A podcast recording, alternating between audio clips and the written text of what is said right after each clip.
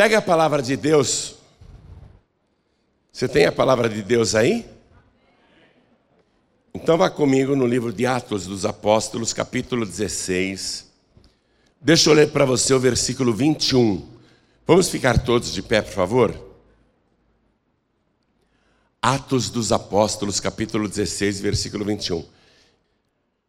Eu vou ler Atos dos Apóstolos, capítulo 16, só o versículo 21, onde está escrito: E de repente sobreveio um tão grande terremoto que os alicerces do cárcere se moveram. E logo se abriram todas as portas e foram soltas as prisões de todos. Isso é uma palavra muito poderosa que você tem que tomar posse. Escute, vou ler de novo. E de repente, sobreveio um tão grande terremoto que os alicerces do cárcere se moveram e logo se abriram todas as portas e foram soltas as prisões de todos. Eu vou ler mais uma vez e você vai tomar posse da palavra. Vamos lá. E você repete em seguida. Vamos lá. E de repente, mais alto. E de repente, só quem está vivo. E de repente, sobreveio um tão grande terremoto que os alicerces do cárcere se moveram e logo se abriram todas as portas e foram soltas as prisões de todos. Palavra maravilhosa. E é isso que vai acontecer na tua vida. Você crê? Então desocupe as mãos e vamos dar para esta palavra a melhor salva de palmas que já se ouviu em Minas Gerais, que já se ouviu no Brasil, no mundo. Isso, aplaude, aplaude. Pai querido e Deus amado, que coisa linda. Olha, abre o céu, Senhor, para receber este louvor. E sobre cada uma destas vidas, derrama a tua bênção, a tua virtude, o teu poder. Pai querido, a tua palavra vai ser pregada agora. Vem com o teu espírito. Tome a boca do pregador, tome os lábios do mensageiro. Envia a tua palavra com poder e autoridade e que a tua palavra vá, percorra toda a terra e prospere naquilo para o qual está sendo enviada, em nome do Senhor Jesus. Diga amém, Jesus. Poder se assentar, por favor. Dois homens de Deus, o Paulo e o Silas, foram presos injustamente. Não cometeram nenhum crime, pelo contrário, fizeram um benefício para uma moça que era possuída por entidades e ela fazia adivinhação e dava muito lucro para os homens que a exploravam.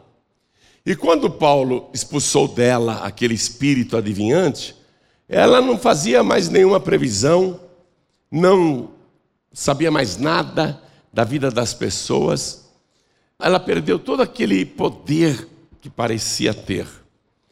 Os donos da moça, os que exploravam aquela pobre vida, pegaram o Paulo e o Silas, arrastaram até o tribunal, acusaram de fazer coisas erradas, de dar prejuízos e apresentar costumes novos para eles.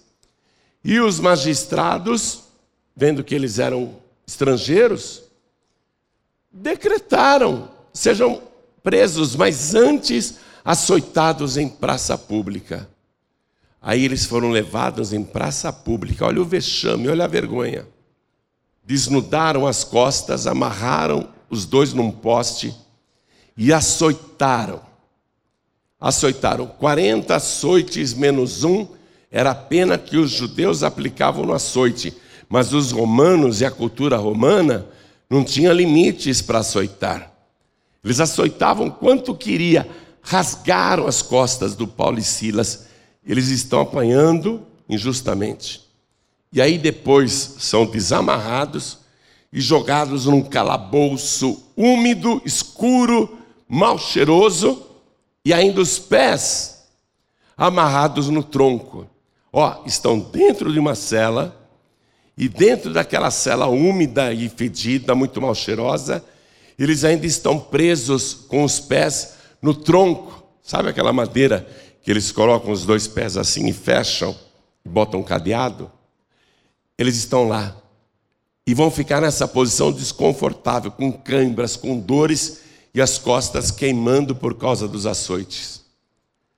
Eles poderiam, nesse momento, dentro da cadeia,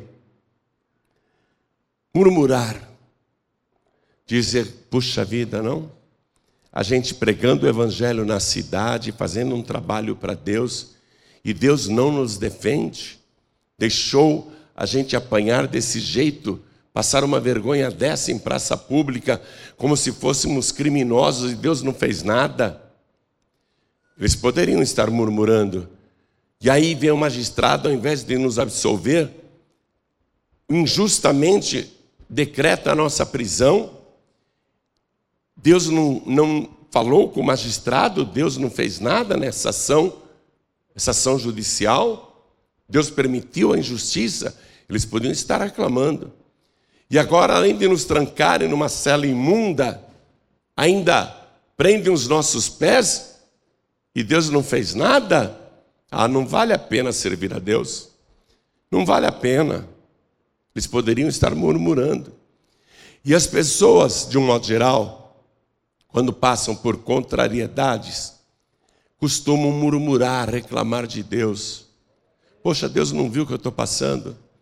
Deus não viu o que fizeram comigo a injustiça que cometeram comigo? Será que Deus não está vendo a iniquidade, a maldade, a, perseguição contra mim? Deus deixou eu passar por toda essa vergonha, por toda essa humilhação, e continuo sofrendo e Deus não faz nada? Às vezes a pessoa reclama, mas preste atenção: Paulo e Silas eram verdadeiramente homens que confiavam em Deus. E quando você confia em Deus, você está em paz e alegre, independente do que está acontecendo na tua vida. O mundo pode estar desmoronando ao teu redor, ou pode estar tendo uma guerra furiosa à tua volta, vários ataques, mas quando você realmente é um servo de Deus, é uma serva de Deus, mesmo no meio da tempestade, mesmo no olho do furacão, você faz o que Paulo e Silas faziam. Sabe o que eles faziam? Ó, estão presos. E diz aqui o versículo 25: perto da meia-noite, Paulo e Silas oravam e cantavam hinos a Deus. Dá glória a Deus. Quero ouvir, quero ouvir, vai. Ó, eu sei que você está passando luta. Está passando por problemas. Isso, aplaude e dá glória. Glorifica a Deus. A gente não murmura. É muito importante não murmurar. Você tem que mostrar que confia em Deus apesar de toda a dificuldade. Hum. Quando você louva a Deus, mesmo em meio à tempestade, Deus se agrada de uma tal maneira que Ele vai mover os céus e a terra para te livrar e te abençoar. E o que eu li para você nesse versículo, observe que Deus move o céu e a terra. Olha aqui, ó. E de repente sobreveio um tão grande terremoto. Quando fala sobreveio, sobre sobre o alto, o céu, veio de cima, sobreveio um tão grande o quê?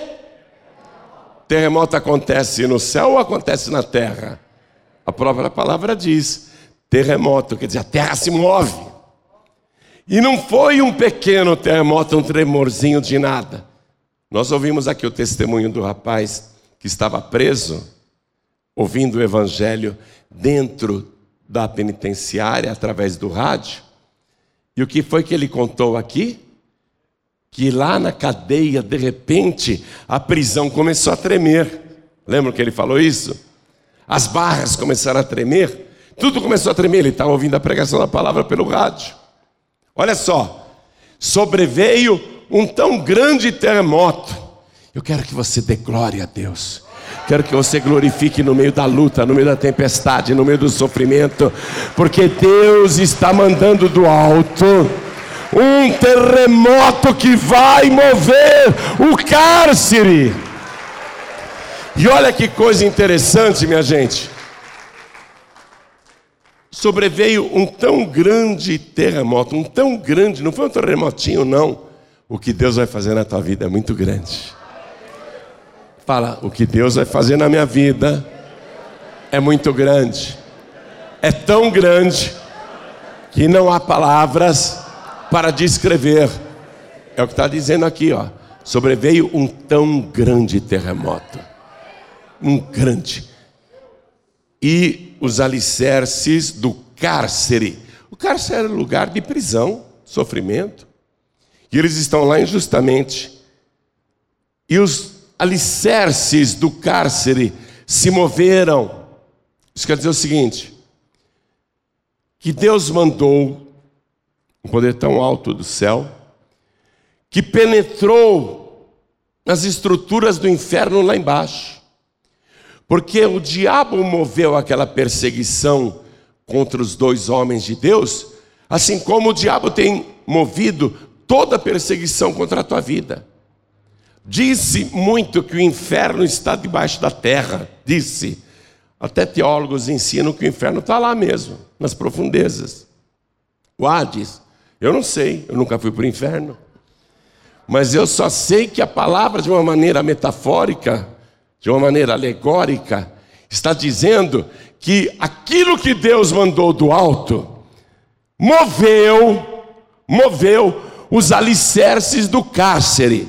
E eu quero dizer para você que esta prisão, este cárcere que você está, onde Satanás te aprisionou, Deus vai mandar um poder muito alto do céu e ele vai mover o inferno debaixo dos teus pés, dizendo: sai daí, inferno!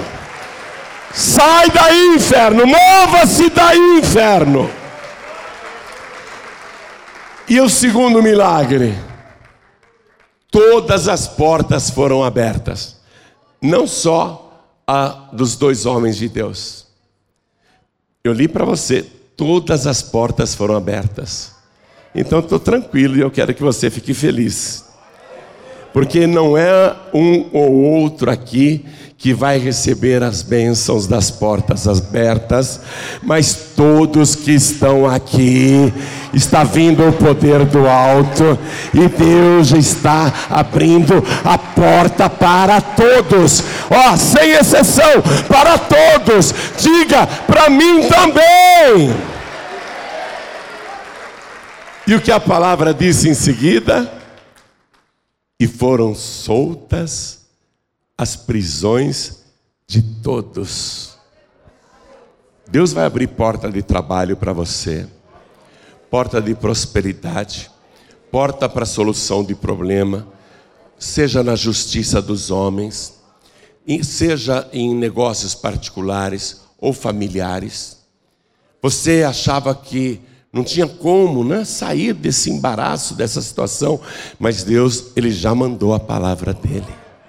Ele já enviou essa palavra desde o início, você está prestando atenção?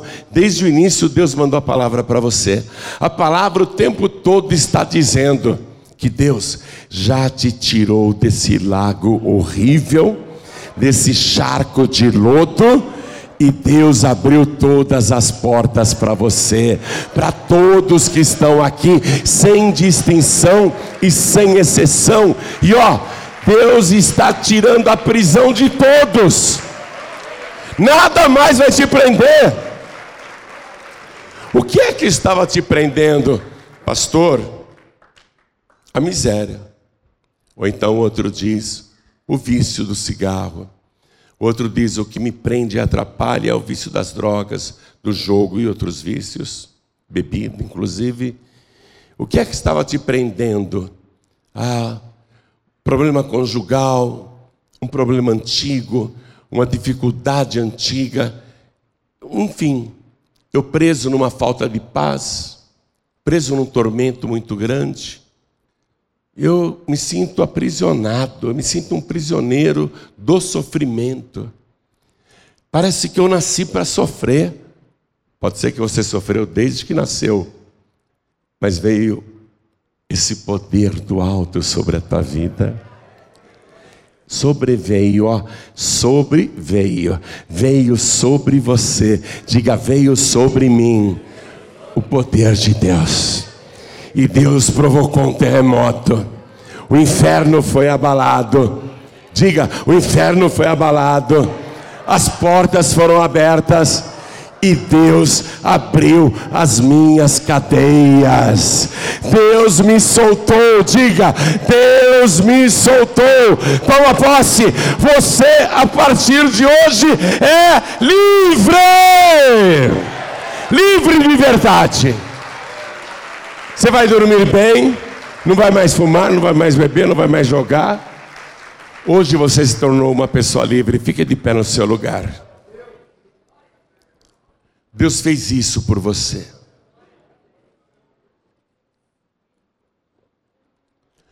Qual é o segredo para Deus continuar fazendo isso para você? Mesmo em meio às lutas e tribulações, perseguições, difamações, calúnias e sofrimentos e até doenças, você não murmura, você não blasfema, você não reclama o diabo, ele coloca tropeços no teu caminho para escutar na tua boca uma blasfêmia, para ouvir de você uma murmuração, porque o diabo sabe que Deus não gosta de murmuradores. Então o diabo ele coloca muitas armadilhas para você reclamar mesmo.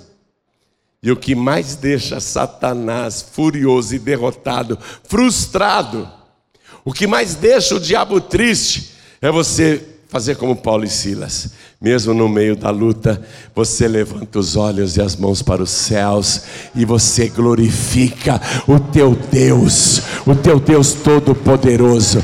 Você abre a boca para louvar. O diabo não suporta ver isso. Ele quer que você blasfeme, ele quer que você xingue, ele quer que você murmure, ele quer que você reclame. Mas olha o que ele está ouvindo. O que, que o diabo está ouvindo? Dá glória a Deus, dá. Que, que o diabo está ouvindo? Dá glória a Deus. O inferno está sendo abalado. Continua servindo ao Senhor. É importante que você faça o que aconteceu em seguida, quem ainda não fez, lógico. Porque o carcereiro responsável por aquele presídio, ele acordou com um terremoto e ele viu todas as celas abertas, ele pensou que os presos tinham fugido. Até as tochas, as luzes daquele calabouço apagaram-se. Era uma escuridão total, ele não via nada. O carcereiro estava na escuridão. Ele estava nas trevas. E nas trevas a gente só tem pensamento ruim. Porque o diabo nas trevas, ele só lança coisas ruins no teu ouvido. Ele pensou: vou me matar. Porque no Império Romano, quando um preso foge, o carcereiro paga com a própria vida. Aquela era uma cultura romana. Ele sabia que se um preso tivesse fugido, ele ia pagar com a vida dele. Aí ele pega a espada para se matar, ele está no escuro. Ele está no escuro, nas trevas. Ó, oh, nas trevas, na escuridão, a pessoa só tem pensamento de mortes, destruição. Ele pensa em se matar. Paulo, que não estava nem perto e nem vendo o homem, é usado por Deus e ele grita, e a voz de Paulo é ouvida. Chega até o carcereiro que estava já para colocar a lança no peito. Paulo grita assim: Não se mate, não te faças nenhum mal, porque nenhum preso fugiu, todos nós estamos aqui.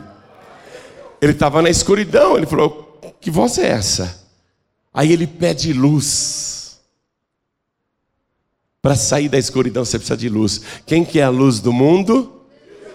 Ele pede luz. Aí acendem uma tocha lá e ele entra até onde Paulo está e Silas, e ele se ajoelha, ele se prostra. E ele faz a pergunta mais importante da vida dele. É a pergunta do século que você tem que fazer. Ele diz assim, ajoelhado, ó, ele se rendeu, ele se entregou. Ele diz assim: Senhores, o que eu devo fazer, o que eu preciso fazer para ser salvo? Ele sabia que não era salvo. Se ele tivesse se matado, ele não ia para o paraíso, não. Ele quer ser salvo agora. Ele, ele, ele teve uma experiência sobrenatural naquele momento. Deus falou com ele, do nada. Ele entra, ele está com a luz agora, está enxergando mais ou menos, né? Porque ele ainda é um pagão, mas é um, é um pagão que quer ser salvo. Senhores, o que eu preciso fazer para ser salvo? O que, que Paulo responde? Atos 16, 31. Crê no Senhor Jesus Cristo, não é em Buda, nem em outra pessoa. Crê no Senhor Jesus Cristo e será salvo tu e a tua casa. Aí ele crê, ele crê, ele ouve mais a palavra de Deus. Ele vai, leva Paulo e Silas para fora da cela. Olha, o carcereiro tirando o prisioneiro da cela. O Império Romano poderia matá-lo por causa disso. Ele tira da cela, leva até um tanque e começa a lavar as costas do Paulo e Silas, que estão com feridas abertas e tanto açoites que tomaram, as roupas ensanguentadas. Ele lava as costas, ele faz esse benefício para o Paulo e para o Silas. Aí Paulo vê aquele monte de água no tanque. Você quer ser salvo mesmo? Quero. Hum. E você crê em Jesus? Creio. Sabe o que Jesus disse? Quem crer e for batizado será salvo. E o Paulo não precisou ficar explicando o que é batismo. Porque na língua deles, ele não falou batizado, ele falou imergido. Se você obedecer Jesus, ele disse: quem crer e for imergido será salvo. Tem um monte de água aqui. Quer ser batizado agora? O carcereiro falou: Eu quero. Viu? Não basta só crer, tem que batizar. Aí Paulo batizou ele naquele cárcere. Aí esse homem, esse carcereiro salvo, cheio de alegria, apresenta Paulo e Silas para a esposa, para a família. E Paulo prega o evangelho para eles também. E a casa inteira dele, a família inteira do carcereiro, quer ser salva. Paulo pergunta: vocês querem ser salvos que nem ele foi? Queremos, queremos. Vocês creem em Jesus? Cremos. Porque o carcereiro deu testemunho do que aconteceu naquela meia-noite. Queremos ser salvos, então tem que batizar que nem o pai de vocês se batizou, que nem o seu marido se batizou. Quer batizar agora? Quero. Aí Paulo batizou a família inteira. Crê no Senhor Jesus e será salvo tu e a tua casa. Mas tem que batizar, entendeu? Próximo passo é o batismo. Mas começa assim, começa assim, perguntando, e você já sabe a resposta que, que eu devo fazer? Ele está ajoelhado, a palavra diz que ele se prostrou, ele se ajoelhou. Senhores, o que eu preciso fazer para ser salvo? Ele está prostrado, ele está se rendendo, ele está se entregando. Aí ele ouve a palavra que salva. Crê no Senhor Jesus Cristo e será salvo tu e a tua casa. Quem aqui quer ser salvo? Levante a mão. Quem quer ser salvo? Ó, não é, não é difícil, não. É trabalhoso só. Mas difícil não é. Crê no Senhor Jesus, será salvo toda a tua casa. Só em Jesus. Em mais ninguém. Isso significa que você tem que levantar a tua mão e receber Jesus como único, suficiente, exclusivo e eterno Salvador. Quem quer ser salvo? Quem quer receber Jesus? Ergue a mão assim bem alto. Olha quanta gente. Quem ergueu as mãos, vem aqui para frente, por favor. Tem que fazer que nem aquele homem que antes era pagão e vai ser salvo. Vem para frente. Vem para frente. E se ajoelha aqui diante do altar. Vem para cá. Eu vi muitas mãos levantadas. Vem para frente, obreiros. Ajude a pessoa a vir para frente, que às vezes a pessoa está tímida, às vezes a pessoa está com vergonha, não é? Quer ser salvo? Não se envergonhe, não. Jesus disse: Quem me confessar diante dos homens, também eu confessarei diante do meu Pai que está no céu. Vem aqui, Jesus disse: Quem se envergonhar de mim, eu também me envergonharei dele. Não tenha vergonha. Quem levantou a mão, vem para cá. Quem levantou a mão, vem para cá. Eu vou chamar aqui, tudo bom, filho? Amém. Você me ajudou muito, eu estava na cadeia. Você estava na cadeia? Como assim? Ah, eu fiquei preso muito tempo. Né? Eu segui lá escutando as pregações de Sou uma pessoa muito abençoada. Você ouvia na cadeia. Como é seu nome? Meu nome é Gladson dos Santos. Gladson. Quanto tempo você ficou preso, Gladson? Total de tudo, pastor João Vivo. Fiquei nove anos e quatro meses prisão. Nove anos e quatro meses. E foi na cadeia que você conheceu Jesus? Conheci Jesus desde pequeno. E vem cá. Aí você, na cadeia, começou a ouvir o Evangelho. Conheci o Evangelho através das pregações do Senhor na, na rádio, na cadeia, conheci essas pregações na cadeia. O Gladson, aí foi transformado. Gosto muito dessa E agora está entregando a vida para Jesus. Estou indo para a igreja. E vai servir? Em nome de Jesus. Vai levar a sério? Vou levar. Vamos aplaudir ao nome de Jesus. Vem para frente quem diz assim, pastor, hoje eu venho na paz e vida, na outra semana eu vou em outra igreja, na outra semana vou em outra denominação. Eu fico passeando pelas igrejas. Ó, você está pulando de galho em galho. Você sabe que macaco que pula de galho em galho leva chumbo, né? Então você não pode ficar pulando de igreja em igreja. Você tem que se firmar numa igreja. Eu quero chamar aqui todos que estão sem igreja Todos que não são membros de igreja nenhuma, vem aqui para frente em nome de Jesus. Quem não é membro de igreja nenhuma, vem aqui para frente. Agora, se você é membro, não precisa vir. Agora, se você não é membro, precisa vir. E eu quero chamar também quem está fraco na fé. Pastor João Ribeiro, para mim está muito difícil seguir Jesus. Está muito complicado. Estou com dificuldades.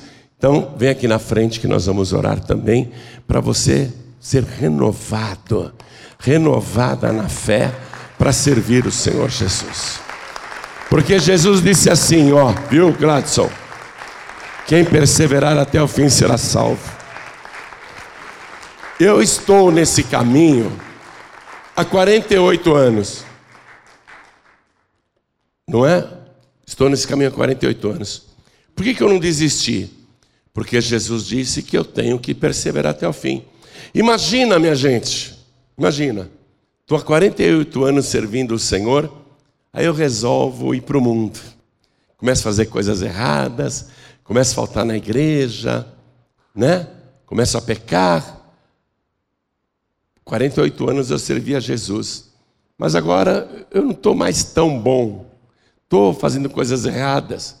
Aí Jesus volta, eu subo com ele? Mas eu servi Jesus 48 anos. É.